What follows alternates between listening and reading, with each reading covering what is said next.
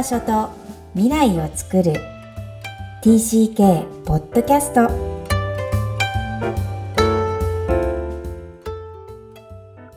皆さん TCK ポッドキャストへようこそナビゲーターのふみですみきこさんよろしくお願いいたしますこんにちは。大家好。Hi everyone. クロスのみきこです。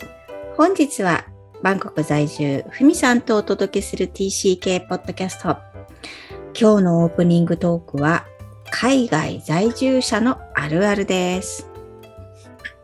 はいえこちらもですね今回もあの一時帰国の時の ねあのエピソードからなんですけれどもまあね、夏らしくていいよ、これ。そうそう。あのー息子がですね、に日本にいる間にちょっとあの、足をこ骨折というか、足の骨がくしゃっとなったことがありあありまして。大変だったよね。はい、はい。ね。で、その時に、あの、病院に行って、あの、病院に行くと、あの、医療、医療保険じゃなくて、えっと、子供の、保険証？そう、医療あ、医療証子供医療証か。うんがないので、ないっていうと、みやっぱり、えってなるので、どうしてもそこで、あの、海外在住なのでっていうことがあるんですけれども、うん。うん。いや、そうするとね、うんあの、あ、じゃあ英語喋れるんだね、僕ね、みたいなのを言われるんです。言われたんですね。うん。であの、たまたまうちの子はそのインターに通ってるので、うん。まあ、多少は喋れますが、やっぱ誰でもそうっていう状況じゃないじゃないですか。ねな、なん、しかも、それ、その、なんで海外イコール英語なんだろううんっ。ていうのが、やっぱり私の中のすごく違和感で、うん。じゃあタイに住んでるイコール英語じゃないじゃないですか。それがタイ語ならわかりますけど、うん。ね、なんか、あ、海外在住イコール英語？うん。とかか、海外に住んでいる英語ができるのは当たり前。現地語が、現地語ができるのも当たり前。みたいな状況が私はちょっとどうしても、もやもやってするのが あって、これ、ふ、みさんが言うから説得力があるよね。で、私ずっと言ってんだもん、これ。いやーなんか、ね、なんでだろう、なんでなんだろうなーっていうのと、やっぱ言葉は当たり前じゃない、言葉ができるようになるっていうのはね、当たり前じゃないですよっていうことと、うん。二つ、その、ね、英語じゃないよっていうのと、うん、できるのが当たり前じゃないよっていうところで、二つこう、もやもやが重なった出来事がありました。本当によくわかります。それでね、私にも責任があると思ってね、あの、うん中高と全然帰国したせいだって、開示してこなかった自分を最近よく分かってきたの。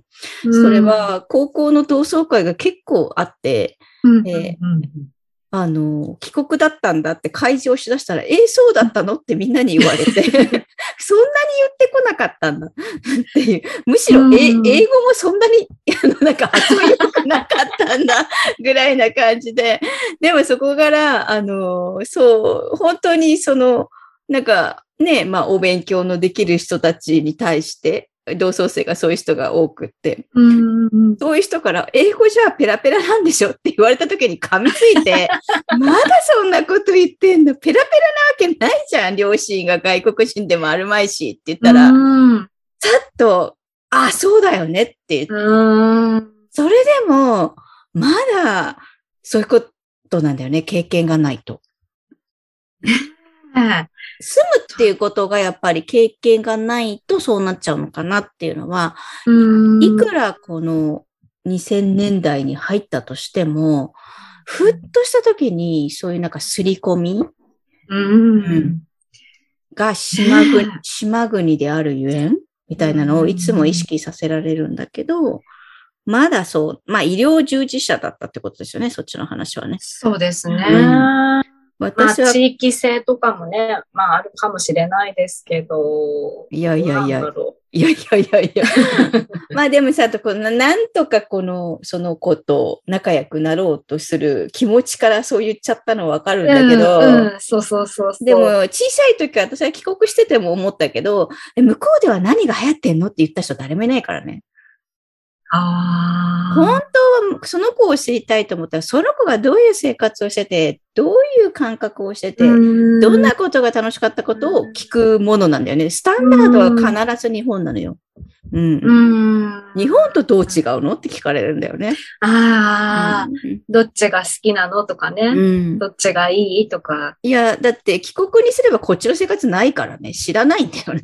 うん。うんああ、確かにね。うん一つの人生しか生きてないわけで、うん。うん、なんで帰国生だけいつも二つを知ってなきゃいけないんだろうっていう。なんか、それはプレッシャーだよね。そういう質問しか来ないと、うん日本を知ってなきゃいけないっていう、うん暗黙の了解がいつも課せられてて、うん。私はすごい理不尽に感じるんですよね。いや、そうですよね。しかもなんか両方の文化をなんだろう、こうパーフェクトに知ってなきゃいけないっていうことを期待されること？そんなの無理だもん。ねえ。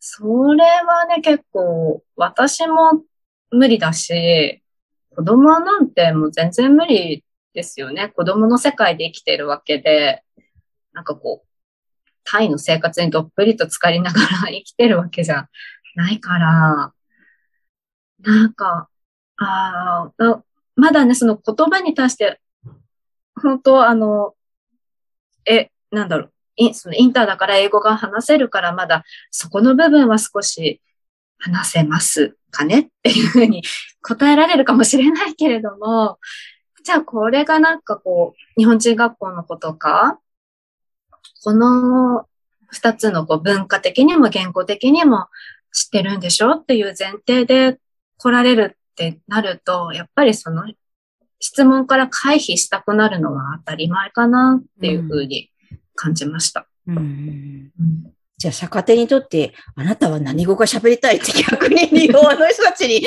聞くっていうのもいいかもしれないよね。別にそれ嫌味でも何でもなくてさ、本当にただの質問、会話なはずなんだけど、そこでなんかクってなるのが、なんか TC 競馬までもそう思うんだから、うんうん、まだまだ、善と多難なような可能性は無限大だな。はい。そんなことを感じた一時帰国でした。はい、ありがとうございます。はい。えーでは、本日のメインテーマ、親はどう助ける？話を聞き、理解する。親はどう助ける？と題して、数回このシリーズでお届けします。本日は、話を聞き、理解するというテーマでお送りします。はい。どんな家族関係であるかは、TCK がその成長過程で幸福感を持つための、やはり鍵となります。親は大人になった TCK、アダルト TCK の回復プロセスを支えることができるんですね。その一つとして今日は話を聞き、理解するです。まあ、こんな当たり前じゃんっていうことなんですが、実はそう簡単ではありません。えー過去への思いを TCK が言葉にし始めると、特に大人になってから、えー TCK は、えー攻撃の矛先を親に向か、向けてしまうっていうことが少なくありません。まあ、とにかく移動を決めたのはあんたじゃんっていうことなんですけれども、親はそんな状況下でも正当性をえー主張したくなります。どうしてそういう選択肢をしたかとか、あなたのためだったよってついつい言ってしまう。その、その主張はあるんですけども、この出来事の議論をしてしまうのは、えー何もならないんです。つまり、親はいつも何も分かってくれなかったんだ。それは今も変わらないんだ。という裏メッセージになって、えー TCK、つまり大人になった TCK の気持ちの裏付けになってしまう場合もあるかもしれません。親の立場としたら本当辛いですね。そうだと思う。今私は子育てしてみて、それ同じこと別に移動しなくても、うん。あの時あれを習わせてくれなかったじゃんとか、あの時、えっと、この学校って言ったのにこっちの方がいいって言ったじゃんみたいなことと、うんまあ同じことかもしれないんですね。んもうちょっとこううん文化が違ってもっと頑張んなきゃいけない。まあもっとってまた言い方もいけないんですけど、やっぱり文化適応するっていう最大なる、あのストレスフルな出来事が子供たちには TCK の場合あるので、うん大きくこう残ってしまうってことはあると思うんですけども、まあ同じですよね。その時に、その子が感じたことだけにフォーカスできるかっていうのは、うん。やっぱり大事かな。うんセラピーじゃないけど大事かな。あの、それ、もう本当日頃から、今からずっとその訓練しとかないと、あの、なんだろう、20年後、子供とかね、こ20年後、30年後とか、こう、子供が大人になって、なんならもうおじさんおばさんとかになってる年になって、そう言われたときに、あの、急に話を聞くなんてことできないから、今でもそうですけど、やっぱり頭ごなしにいろいろ言っちゃうところもあるし、なんかこう常に話を聞くっていうのを習慣的にやっていかないと、ここの過程、ちょっと乗り越えるのすごく大変だなっていうふうに思いましたね。そのために一つ提案があります。これはセラピストとしてですけども。えっと、苦手な人は多分自分が自分の気持ちを親に言ってきてない傾向があるんですね。完全に言ってきたっていうと、ああ、下からも来るぜぐらいに思ってるんだけど、やっぱり自分が言ってないとなかなか受け止めるってことは体験がないので、あの、やってみるのいい。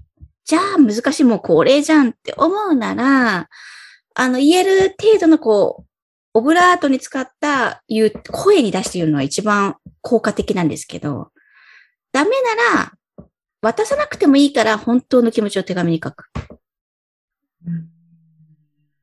自分の子供として大人になった TCK で大人になった私っていうのでいいから、うん同じことなので、あの時、お母さんそうだったとしても私はこんな気持ちを分かってもらえてない。うん本当は分かってほしかったのになっていうのを赤裸々に書いてみるっていうのはね、いいと思いますね。どうですか？なるほど。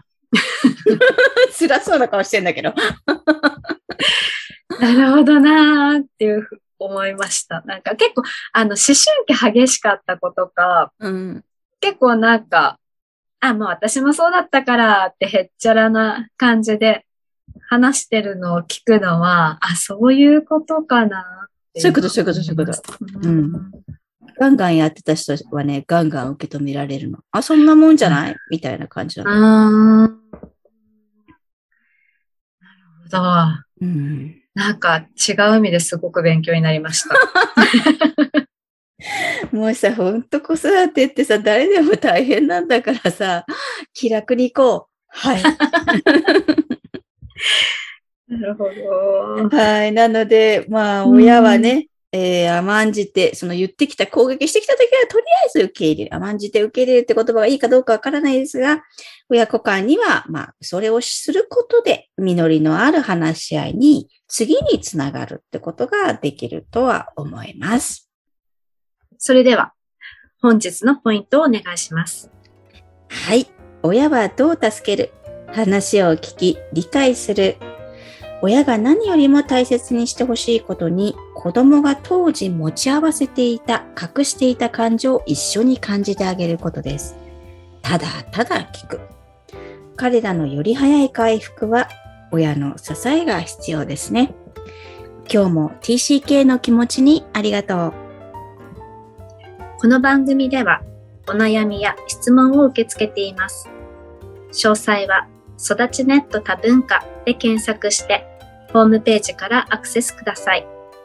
さらに、ポッドキャストを確実にお届けするために、購読ボタンを押して登録をお願いいたします。みきこさん、ありがとうございました。ありがとうございました。